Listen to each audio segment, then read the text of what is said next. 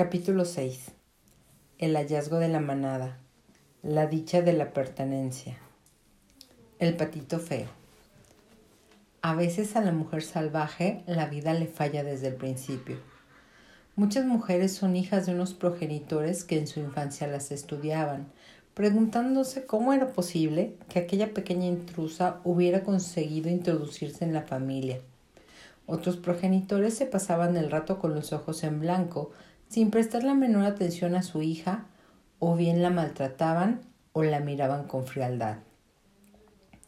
Las mujeres que han pasado por esta experiencia tienen que animarse. Se han vengado, siendo sin culpa por su parte, un engorro el que sus padres han tenido que criar y una espina clavada permanentemente en sus costados. Y hasta es muy posible que hoy en día sean capaces de causarles un profundo temor cuando llaman a su puerta. No está todo, no está del todo mal como justo castigo infligido por el inocente. Hay que dedicar menos tiempo a pensar en lo que ellos no dieron y más tiempo a buscar a las personas que nos corresponden. Es muy posible que una persona no pertenezca en absoluto a su familia biológica. Es muy posible que desde un punto de vista genético pertenezca a su familia, pero por temperamento se incorpore a otro grupo de personas. También cabe la posibilidad de que alguien pertenezca aparentemente a su familia, pero su alma se escape de un salto, corra calle abajo y sea glotonamente feliz zampándose pastelillos espirituales en otro sitio. Hans Christian Andersen escribió docenas de cuentos literarios acerca de los huérfanos. Era un gran defensor de los niños perdidos y abandonados y un firme partidario de la búsqueda de los, de los que son, como nosotros. Su versión del patito feo se publicó por primera vez en 1845. El antiguo tema del cuento es de lo insólito y lo desvalido, una semihistoria perfecta de la mujer salvaje. En los últimos dos siglos, El patito feo ha sido uno de los pocos cuentos que se han animado a varias generaciones sucesivas de seres extraños a resistir hasta encontrarse los suyos. Es lo que yo llamaría un cuento psicológico y espiritual de raíz, es decir, un cuento que contiene una verdad tan fundamental para el desarrollo humano que sin la asimilación de este hecho, el ulterior proceso de una persona sería muy precario y ésta no podría prosperar del todo desde un punto de vista psicológico sin resolver primero esta cuestión.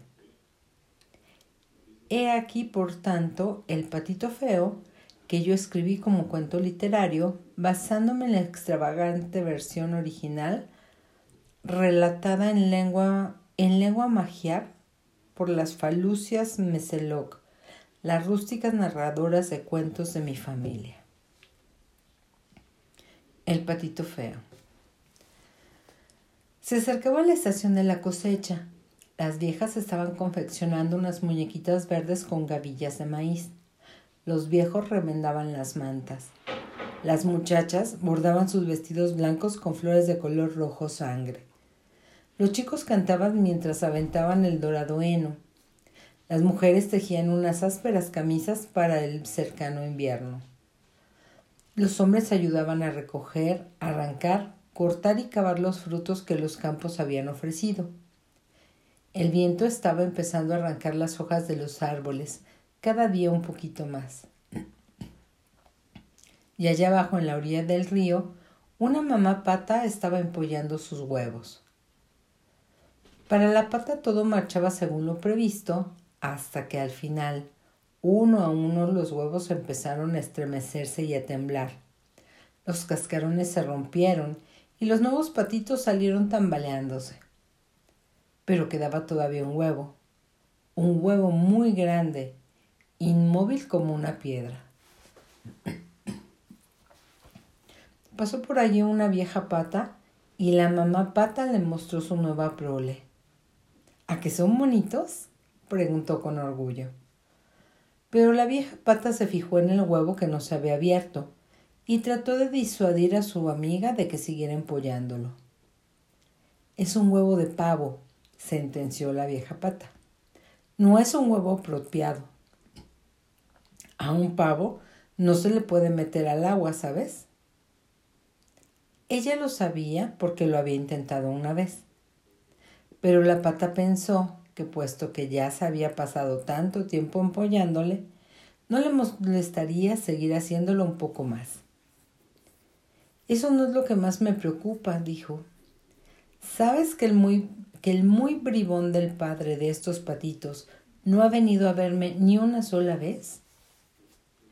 Al final, el enorme huevo empezó a estremecerse y a vibrar.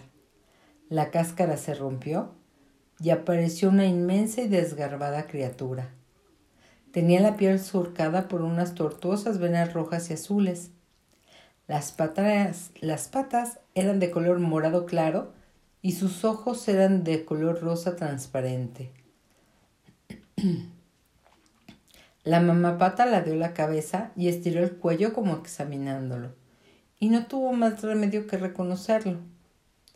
Era decididamente feo.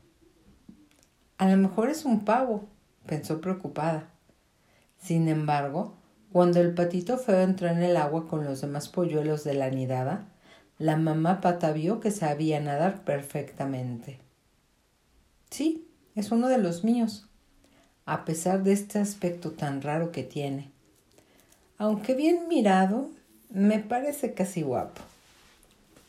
Así pues lo presentó a las demás criaturas de la granja, pero antes de que se pudiera dar cuenta, otro pato cruzó con una como una exhalación el patio y picoteó al patito feo directamente en el cuello. Detente, gritó la mamá pata, pero el matón replicó. Es tan feo y tan raro que necesita que lo intimiden un poco. La reina de los patos con su cinta roja en la pata comentó. Vaya, otra nidada. Como si no tuviéramos suficientes bocas que alimentar. Y aquel de ahí tan grande y tan feo tiene que ser una equivocación. No es una equivocación, dijo la mamá pata. Será muy fuerte, lo que ocurre es que se ha pasado demasiado tiempo en el huevo y aún está un poco deformado. Pero todo se arreglará, ya lo verás. Añadió alisando las plumas del patito feo y lamiéndole los remolinos de plumas que le caían sobre la frente. Sin embargo, los demás hacían todo lo posible por hostigar de mil maneras al patito feo. Se le echaban encima volando, lo mordían, lo picoteaban, le silbaban y le gritaban. Conforme pasaba el tiempo, el tormento era cada vez peor. El patito se escondía, procuraba esquivarlos, zigzagueaba de derecha a izquierda, pero no podía escapar. Era la criatura más desdichada que jamás hubiera existido en este mundo. Al principio su madre lo defendía, pero después hasta ella se cansó y exclamó exasperada exasperada. Ojalá te fueras de aquí. Entonces el patito feo huyó. Con casi todas las plumas alborotadas y un aspecto extremadamente lastimoso, corrió sin parar hasta que llegó a una marisma. Ahí se tendió al borde del agua con el cuello estirado, bebiendo agua de vez en cuando. Dos gansos lo observaban desde los cañaverales. Oye tú, feucho, le dijeron en tono de burla. ¿Quieres venir con nosotros al siguiente condado? Allá hay un montón de ocas solteras para elegir. De repente se oyeron unos disparos. Los gansos cayeron con un sordo rumor y el agua de la marisma se tiñó de rojo con su sangre. El patito feo se sumergió mientras a su alrededor sonaban los disparos se oían los ladridos de los perros y el aire se llenaba de humo. Al final, la marisma quedó en silencio y el patito feo corrió y se fue volando lo más lejos que pudo. Al anochecer llegó a una pobre choza. La puerta colgaba de un hilo y había más grietas que paredes. Allí vivía una vieja andrajosa con su gato despeinado y su gallina visca. El gato se ganaba el sustento cazando ratones y la gallina se lo ganaba poniendo huevos. La vieja se alegró al haber encontrado un pato. A lo mejor pondrá huevos, pensó, y si no los pone, podremos matarlo y comérnoslo. El pato que se quedó allí, donde constantemente lo atormentaban el gato y la gallina, los cuales le preguntaban ¿De qué sirves si no puedes poner huevos y no sabes cazar? A mí lo que más me gusta es estar debajo, dijo el patito, lanzando un suspiro, debajo del vasto cielo azul, o debajo del agua fría azul. El gato no comprendía qué sentido tenía permanecer debajo del agua y criticaba al patito por sus estúpidos sueños. La gallina tampoco comprendía qué sentido tenía mojarse las plumas y también se burlaba del patito. Al final, el patito se, se convenció de que allí no podría gozar de paz y se fue camino abajo para ver si allí había algo mejor. Llegó a un estanque y mientras nadaba notó que el agua estaba cada vez más fría. Una bandada de criaturas volaba por encima de su cabeza. Eran las más hermosas que él jamás hubiera visto. Desde arriba le gritaban, y el hecho de oír sus gritos hizo que el corazón le saltara de gozo y se le partiera de pena al mismo tiempo. Les contestó con un grito que jamás había emitido anteriormente. En su vida había visto unas criaturas más bellas y nunca se había sentido más desvalido. Dio vueltas y más vueltas en el agua para contemplarlas hasta que ellas se alejaron volando y se perdieron de vista. Entonces descendió al fondo del lago y allí se quedó acurrucado, temblando. Estaba desesperado, pues no acertaba a comprender el ardiente amor que sentía por aquellos grandes pájaros blancos. Se levantó un viento frío que sopló durante varios días, y la nieve cayó sobre la escarcha. Los viejos rompían el hielo de las lecheras y las viejas hilaban hasta altas horas de la noche. Las madres amamantaban a tres criaturas a la vez a la luz de las velas, y los hombres buscaban a las ovejas bajo los blancos cielos de medianoche. Los jóvenes se hundían hasta la cintura en la nieve para ir a ordeñar, y las muchachas creían ver los rostros de apuestos jóvenes en las llamas del fuego, del fuego de la chimenea mientras preparaban la comida. Allí abajo en el estanque el patito tenía que nadar en círculos cada vez más rápidos para conservar su sitio en el hielo. Una mañana el patito se encontró congelado en el hielo y fue entonces cuando comprendió que se iba a morir. Dos anades reales descendieron volando y resbalaron sobre el hielo. Una vez allí, estudiaron al patito. Cuidado que eres feo, le, le graznaron. Es una pena. No se puede hacer nada por los que son como tú. Y se alejaron volando. Por suerte, pasó un granjero y liberó al patito rompiendo el hielo con su bastón. Tomó en brazos al patito, se lo colocó bajo la chaqueta y se fue a casa con él. En la casa del granjero, los niños alargaron las manos hacia el patito, pues éste tenía miedo. Voló hacia las vigas y todo el polvo allí acumulado cayó sobre la mantequilla. Desde allí se sumergió directamente en la jarra de la leche y cuando salió todo mojado y aturdido, cayó en el tonel de la harina. La esposa del granjero lo persiguió con la escoba mientras los niños se partían de risa. El patito salió a través de la gatera y una vez en el exterior se tendió medio muerto en la nieve. Desde allí siguió adelante con gran esfuerzo hasta que llegó a otro estanque y a otra casa, otro estanque y otra casa, y así pasó todo el invierno de esa manera, alternando entre la vida y la muerte. Así volvió el suave, el, así volvió el suave, suave soplo de la primavera. Las viejas sacudieron los lechos de pluma y los viejos guardaron sus calzoncillos largos. Nuevos niños nacieron en mitad de la noche mientras los padres paseaban por el patio bajo el cielo estrellado. De día las muchachas se adornaban el pelo con narciso y los muchachos contemplaban los tobillos de las chicas.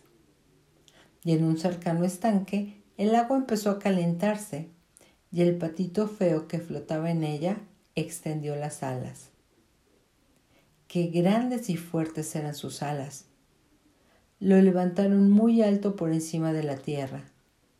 Desde el aire vio los huertos cubiertos por sus blancos mantos, a los granjeros arando y a toda suerte de criaturas empollando, avanzando trompicones, zumbando y nadando. Vio también en el estanque tres cisnes, las mismas hermosas criaturas que había visto el otoño anterior, las que le habían robado el corazón, y sintió deseos de reunirse con ellas. ¿Y si fingen apreciarme y cuando me acerco a ellas se alejan volando entre risas? pensó el patito. Pero bajó planeando y se posó en el estanque mientras el corazón le martillaba con fuerza en el pecho. En cuanto lo vieron, los cisnes se acercaron nadando hacia él. No cabe duda de que estoy a punto de alcanzar mi propósito, pensó el patito. Pero si me tienen que matar, Prefiero que lo hagan estas hermosas criaturas y no los cazadores, las mujeres de los granjeros o los largos inviernos. E inclinó la cabeza para esperar los golpes. Pero, oh prodigio, en el espejo del agua vio reflejado un cisne en todo su esplendor, plumaje blanco como la nieve, ojos negros como las cendrinas y todo lo demás. Al principio, el patito feo no se reconoció, pues su aspecto era el mismo que el de aquellas preciosas criaturas que tanto había admirado desde lejos. Y resultó que era una de ellas. Su huevo había rodado accidentalmente hacia el nudo de una familia de patos. Era un cisne, un espléndido cisne. Y por primera vez los de su clase se acercaron a él y lo acariciaron suave y amorosamente con las puntas de sus alas.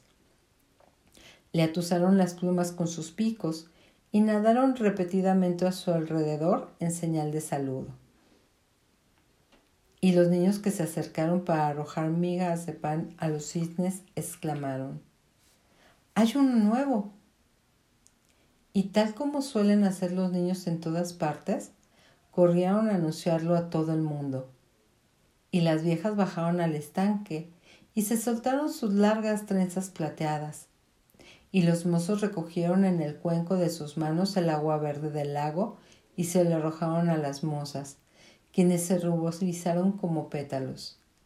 Los hombres dejaron de ordeñar simplemente para aspirar bocanadas de aire. Las mujeres abandonaron sus remiendos para reírse con sus compañeros. Y los viejos contaron historias sobre la longitud de las guerras y la brevedad de la vida. Y uno a uno, a causa de la vida, la pasión y el paso del tiempo, todos se alejaron danzando. Los mozos y las mozas se alejaron danzando.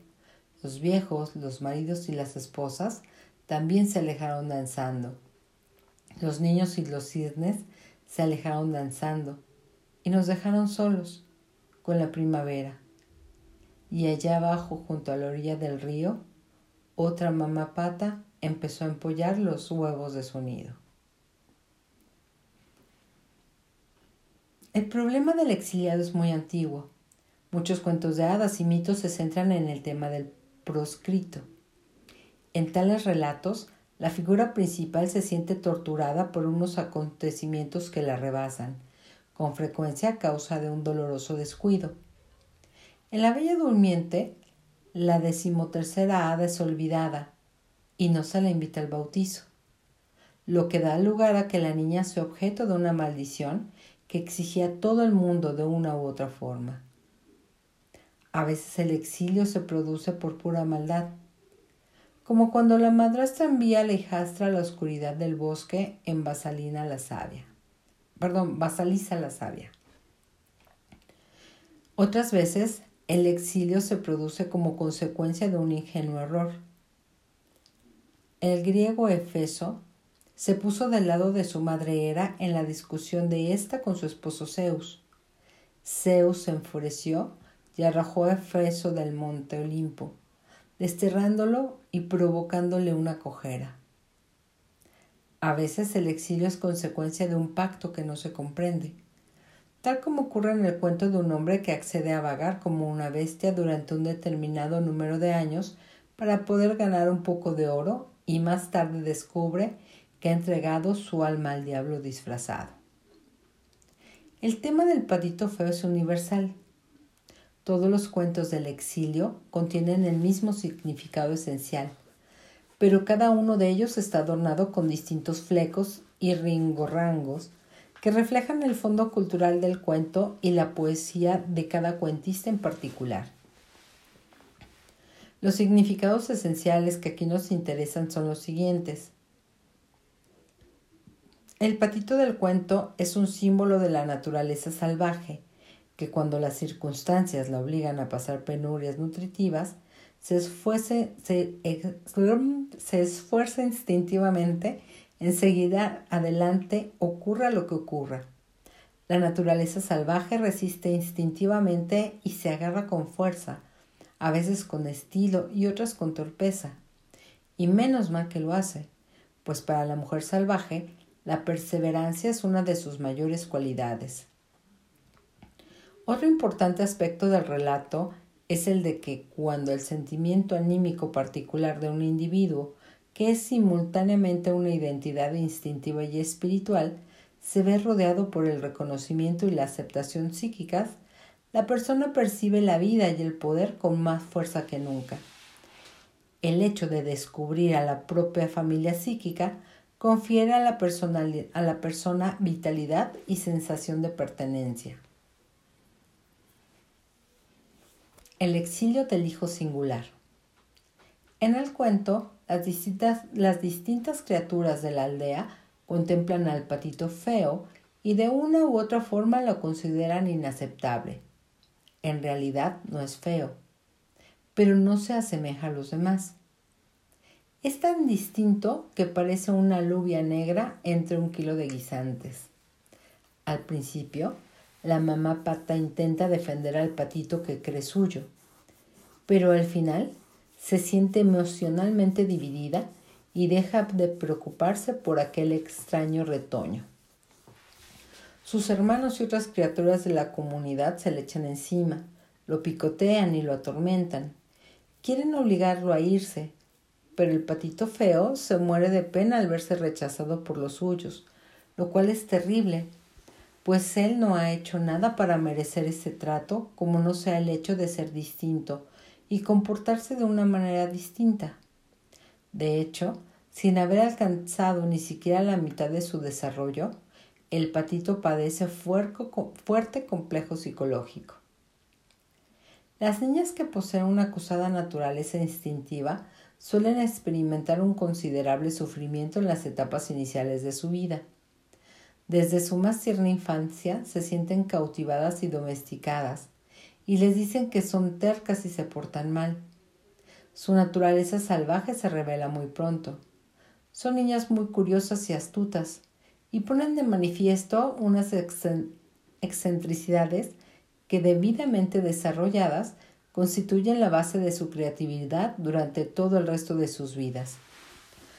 Teniendo en cuenta que la vida creativa es el alimento y el agua del alma, este desarrollo básico es extremadamente importante. Por regla general, el temprano exilio se inicia sin culpa por parte del interesado y se intensifica por medio de la incomprensión, la crueldad de la ignorancia o la maldad deliberada de los demás. En tal caso, el yo básico de la psique sufre una temprana herida. Cuando ello ocurre, una niña empieza a creer que las imágenes negativas que su familia y su cultura le ofrecen de ella no son solo totalmente ciertas, sino que además están totalmente libres de prejuicios, opiniones y preferencias personales. La niña empieza, a creer que es débil, fea e inaceptable, y así lo seguirá creyendo por mucho que se esfuerce en modificar la situación. Esta niña es desterrada exactamente por las mismas razones que vemos en el patito feo. En muchas culturas, cuando nace una niña, se espera de ella que sea o se convierta en un determinado tipo de persona, se comporte de una cierta manera convencional, tenga una serie de valores que aunque no sean idénticos a los de su familia, sí por lo menos se base en ellos y en cualquier caso no provoque sobresaltos de ningún tipo. Estas expectativas quedan muy bien definidas cuando uno o ambos progenitores experimentan el deseo de una hija angelical, es decir, de una hija sumisamente perfecta. En las fantasías de algunos padres, la hija que tengan deberá ser perfecta y solo deberá reflejar sus criterios y sus valores. Por desgracia, si la niña sale salvaje, ésta deberá padecer los repetidos intentos de sus padres de someterla a una operación quirúrgica psíquica en su afán de recrearla y de modificar lo que el alma le pide a la niña. Por mucho que su alma le pida que mire, la cultura circundante le pedirá que se vuelva ciega y aunque su alma quiera decirle la verdad, ella se verá obligada a guardar silencio. Pero ni el alma ni la psique de la niña se pueden adaptar a tales exigencias. La insistencia en que se porte de forma apropiada, cualquiera que sea la definición que pueda dar ello la autoridad, puede obligar a la niña a huir o a ocultarse bajo tierra, o a vagar durante mucho tiempo en busca de un lugar en el que pueda encontrar alimento y paz. Cuando la cultura define minuciosamente lo que constituye el éxito o la deseable perfección en algo, el aspecto, la estatura, la fuerza, la forma, el poder adquisitivo, la economía, la virilidad, la feminidad, los buenos hijos, la buena conducta, las creencias religiosas, en la psique de todos los miembros de esta cultura se produce, una introyección de los mandatos correspondientes con el fin de que las personas puedan acomodarse a dichos criterios. Por consiguiente, el tema de la mujer salvaje exiliada suele ser doble, interior y personal y exterior y cultural. Vamos a analizar aquí el tema del exilio interior, pues cuando el sujeto adquiere la fuerza necesaria, no una fuerza perfecta, sino una fuerza moderada e idónea, para ser el mismo y encontrar el lugar que le corresponde, puede influir magistralmente en la comunidad exterior y en la conciencia cultural. ¿Qué es una fuerza moderada? Es la que se posee cuando la madre interior que cuida a la persona no sabe al ciento por cien lo que hay que hacer a continuación. Basta con que lo sepa el 75%. El 75% es un porcentaje aceptable. Recuerda que decimos que una planta está florida tanto si se encuentra en la mitad como si se encuentra tres cuartos o en la plenitud de su ciclo de floración. Clases de madres. Aunque la madre del cuento se puede interpretar como un símbolo de la madre exterior, la mayoría de las personas que ahora son adultas han recibido de su madre real el legado de la madre interior. Se trata de un aspecto de la psique que actúa y responde de una manera que es idéntica a la experiencia infantil de la mujer con su propia madre. Además, la madre interior está hecha no solo de la experiencia de la madre personal, sino también de la de otras figuras maternas de nuestra vida y de las imágenes culturales que se tenían de la buena madre y la mala madre en la época de nuestra infancia. En casi todos los adultos, si hubo en otros tiempos alguna dificultad con la madre, pero ahora ya no la hay, existe todavía en su psique una doble de su madre que habla, actúa y responde de la misma manera que su madre real en la primera infancia. Aunque la cultura de una mujer haya evolucionado, haya evolucionado hacia un razonamiento más consciente con respecto al papel de las madres, la madre interior seguirá teniendo los mismos valores y las mismas ideas acerca del aspecto y la forma de actuar de una madre que los que imperaban en la cultura de su infancia. En la psicología profunda, todo este laberinto se llama complejo de la madre. Es uno de los aspectos esenciales de la psique de una mujer y es importante reconocer su condición, fortalecer ciertos aspectos, enderezar otros, eliminar otros y empezar de nuevo en caso necesario. La mamá pata del cuento tiene varias cualidades que analizaremos una a una. Representa simultáneamente a la madre ambivalente, la madre derrumbada y a la madre no mimada. Examinando esas estructuras maternas, podremos empezar a establecer si nuestro complejo de la madre interior defiende firmemente nuestras singularidades, perdón, nuestras singulares cualidades personales o si por lo contrario necesita desde hace tiempo un ajuste. La madre ambivalente. En nuestro cuento, los instintos de la mamá pata la obligan a alejarse y aislarse. Se siente atacada por el hecho de tener un hijo distinto. Se siente emocionalmente dividida y como consecuencia de ello se derrumba y deja de preocuparse por el extraño hijo. Aunque al principio intenta mantenerse firme, la otredad del patito pone en peligro su seguridad dentro de la comunidad y entonces se esconde la cabeza y se zambulle. ¿No habéis visto alguna vez a una madre obligada a tomar semejante decisión, sino en su totalidad, por lo menos en parte? La madre se doblega a los deseos de la aldea en lugar de tomar partido por su hijo. En la actualidad muchas madres siguen actuando de acuerdo con los antiguos temores de las mujeres que las han precedido a lo largo de los siglos. Ser excluida de la comunidad equivale a ser ignorada y mirada con recelo en el mejor de los casos, y ser perseguida y destruida en el peor. Una mujer en semejante ambiente suele intentar moldear a su hija de tal manera que se comporte como es debido en el mundo exterior, esperando con ello salvar a su hija y salvarse a sí misma del ataque. De esta manera, la madre y la hija están divididas. En el patito feo, la mamá pata está psíquicamente dividida y ello da lugar a que se sienta atraída en distintas direcciones. En eso consiste precisamente la ambivalencia. Cualquier madre que haya sido atacada alguna vez se identificará con ella. Una atracción es su deseo de ser aceptada por su aldea. Otra es su instinto de supervivencia. La tercera es su necesidad de reaccionar ante el temor de que ella y su hija sean castigadas, perseguidas o matadas por los habitantes de la aldea. Este temor es una respuesta normal a una amenaza anormal de violencia psíquica o física. La cuarta atracción es el amor instintivo de la madre por su hija y su deseo de proteger a esta hija.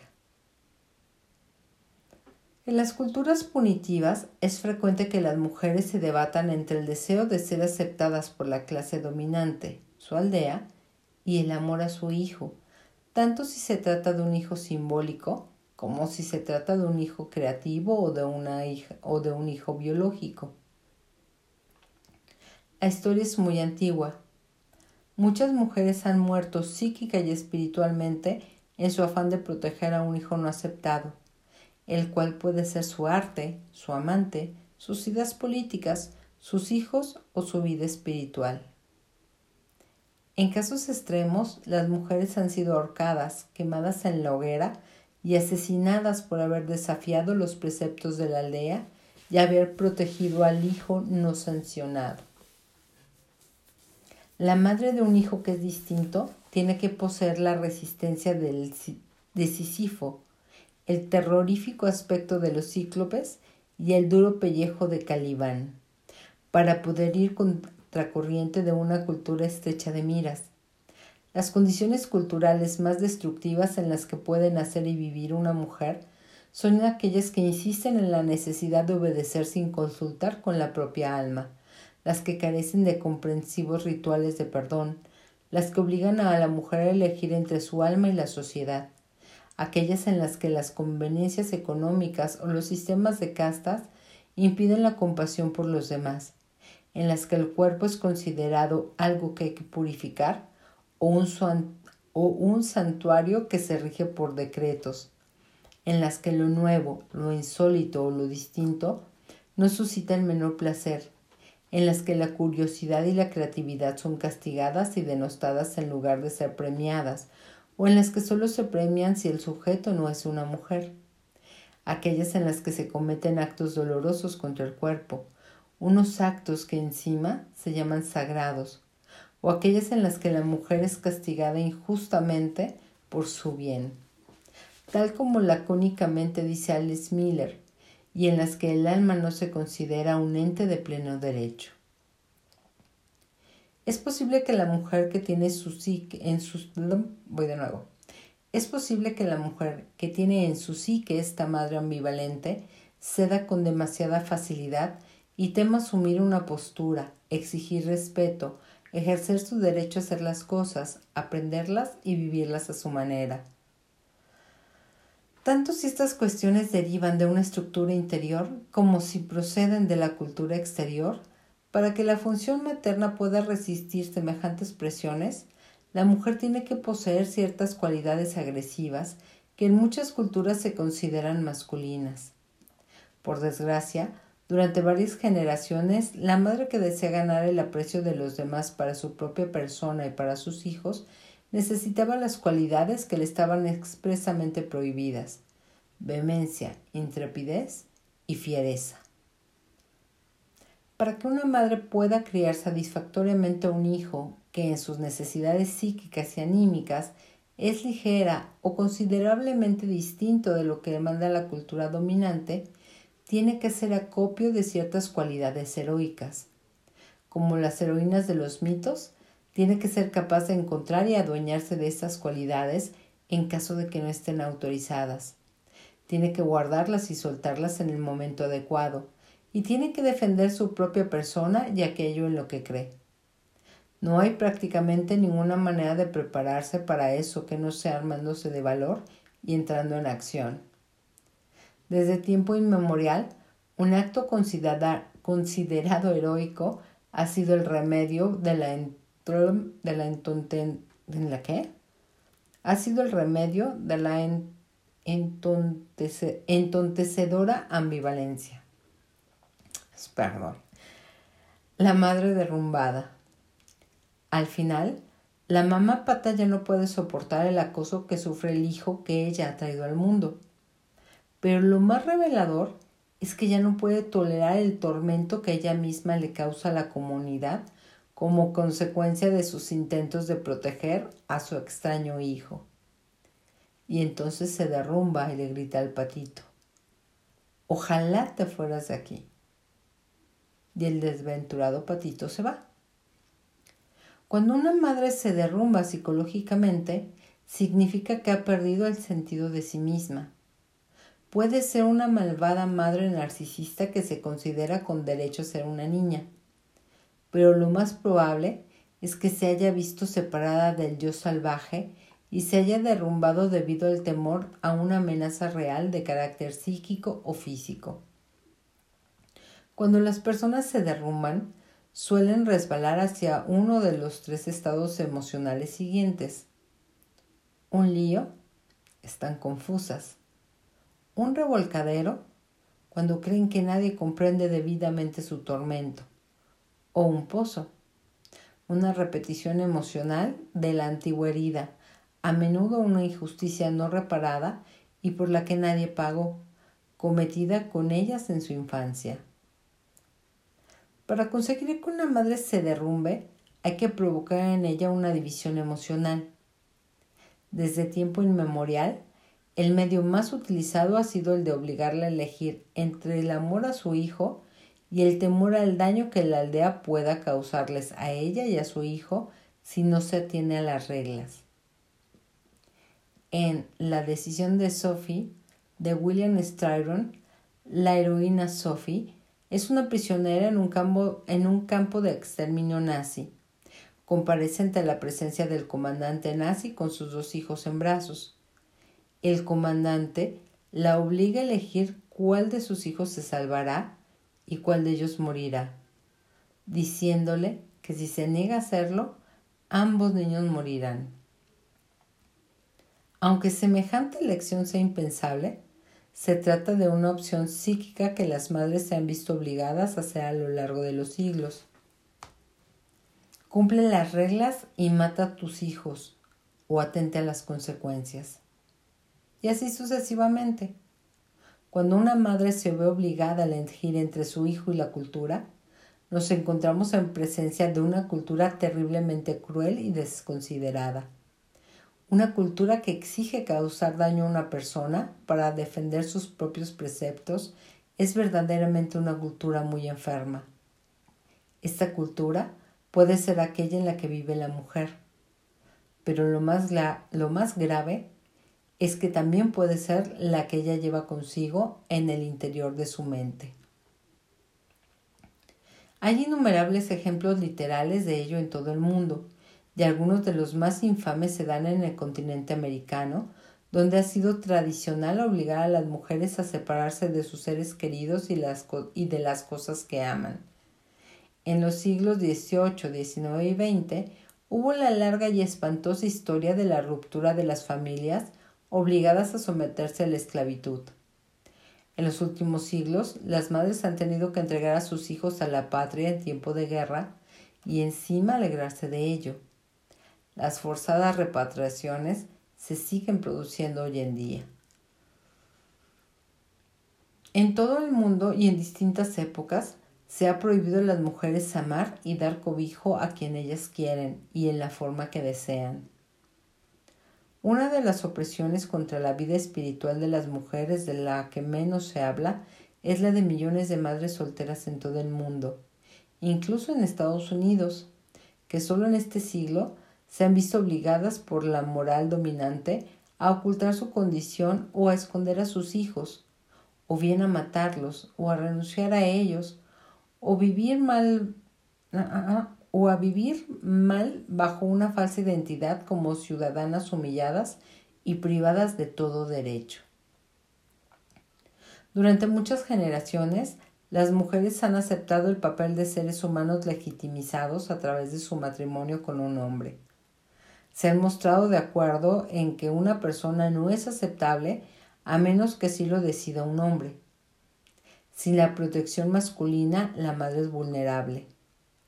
Es curioso que en el patito feo al padre se le mencione solo una vez cuando la madre está empollando el huevo del patito feo y se queja del comportamiento del padre de sus crías.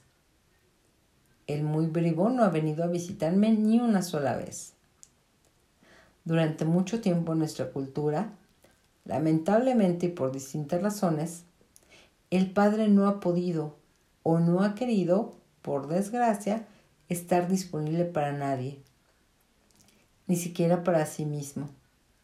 Se podría decir con razón que para muchas niñas salvajes el padre es un hombre derrumbado, una simple sombra para todas las ah, una simple sombra que todas las noches se colgaba en el armario junto con su abrigo. Cuando una mujer tiene en el interior de su psique o en la cultura una que vive la imagen de una madre derrumbada, suele dudar de su propia valía. Puede pensar que el hecho de escoger entre la satisfacción de sus exigencias externas y las exigencias de su alma es una cuestión de, vida o muerte puede sentirse como una atormentada forastera que no pertenece a ningún lugar, lo cual es relativamente normal en un exiliado. Pero lo que en modo alguno es normal es sentarse a llorar sin hacer nada al respecto. Hay que levantarse e ir en busca del lugar al que una pertenece. Para ser un exiliado, este es siempre el siguiente paso. Y para una mujer con una madre derrumbada en su interior, es el paso esencial. La mujer tiene una madre derrumbada. No es cierto, voy de nuevo. La mujer que tiene una madre derrumbada debe negarse a convertirse en lo mismo. Hasta aquí dejamos el capítulo. Bye.